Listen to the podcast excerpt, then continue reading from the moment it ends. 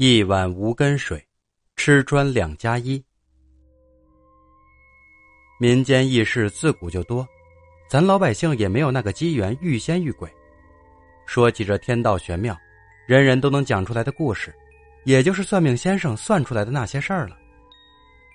从前过日子，不如如今这般闭门锁窗的孤清，邻里间都很热络，走动得勤快，谁家包了饺子或是弄了些新鲜果蔬。楼上楼下都能跟着尝尝鲜。尤其是夏天傍晚的时候，姑婆姨嫂们搬着小板凳聚在一起，看着自家孩子疯玩，他们也趁着晚霞聊聊家长里短。有时星星都冒头了，还舍不得回去，因此谁家也没有隐私，都是活在众人眼皮子底下。这些姨婆们凑到一起，最常聊的就是算命了。那时候婚丧嫁娶、发财病痛。乃至生不生孩子，生了几个，都要找算命先生去算上一算。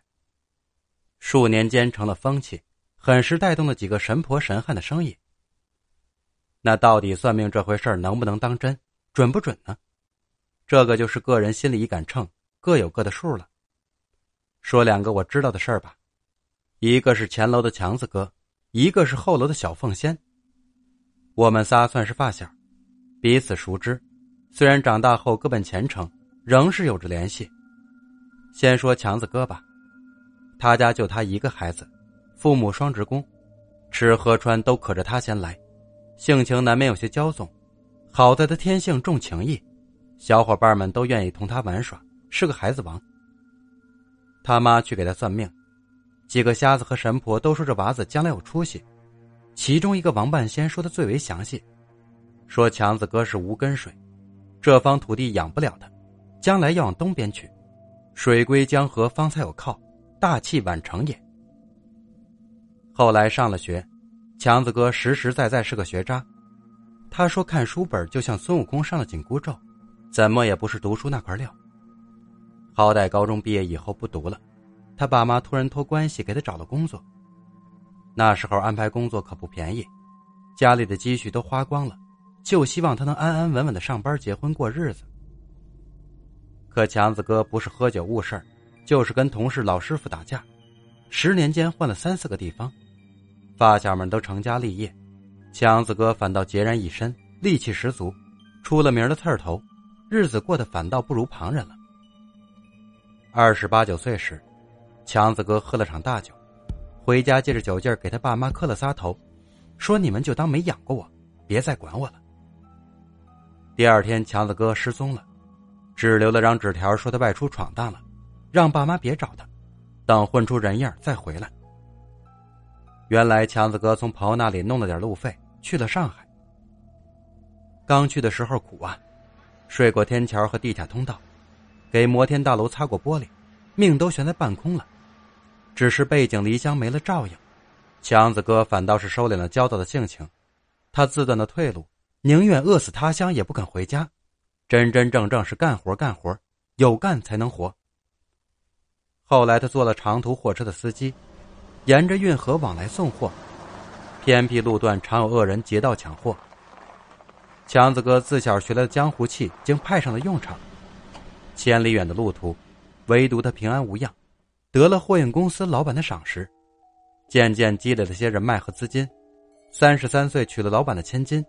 更是自己开了一家货运公司，在上海那寸土寸金的地方，愣是买了一栋大别墅。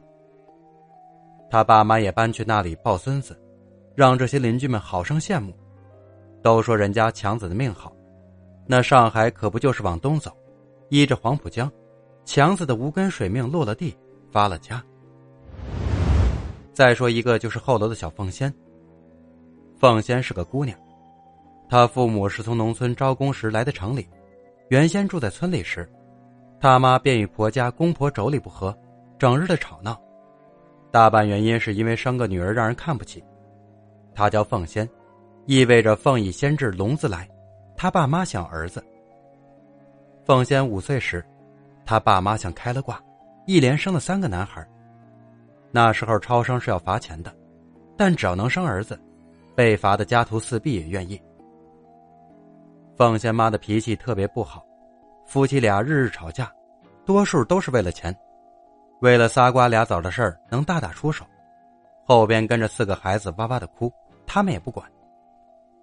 凤仙妈最喜欢捏着孩子们的八字去算卦，仿佛借着算命先生的几句吉言，她也能在这煎熬的日子里看到些希望。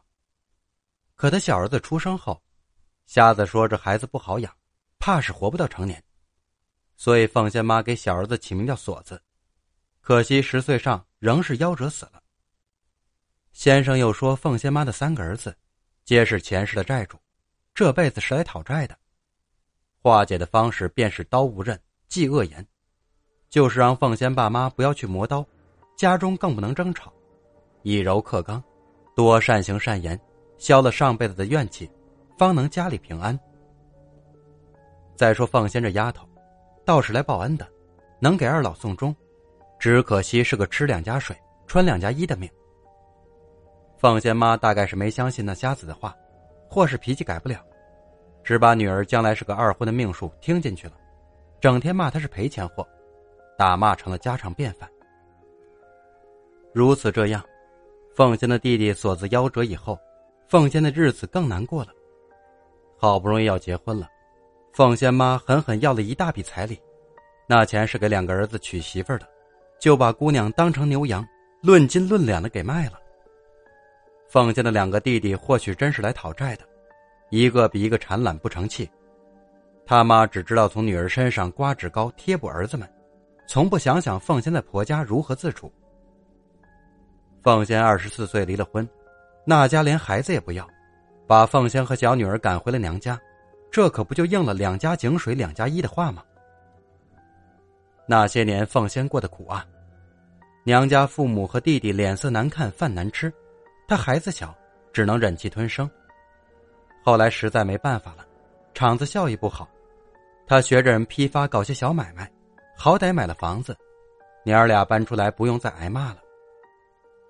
前几年，凤仙的爸妈却又舔着脸找上门来，说是年纪大了，身体不好，需要照顾。儿子们都是糙老爷们儿，儿媳妇又隔着一层，不如自己亲闺女贴心。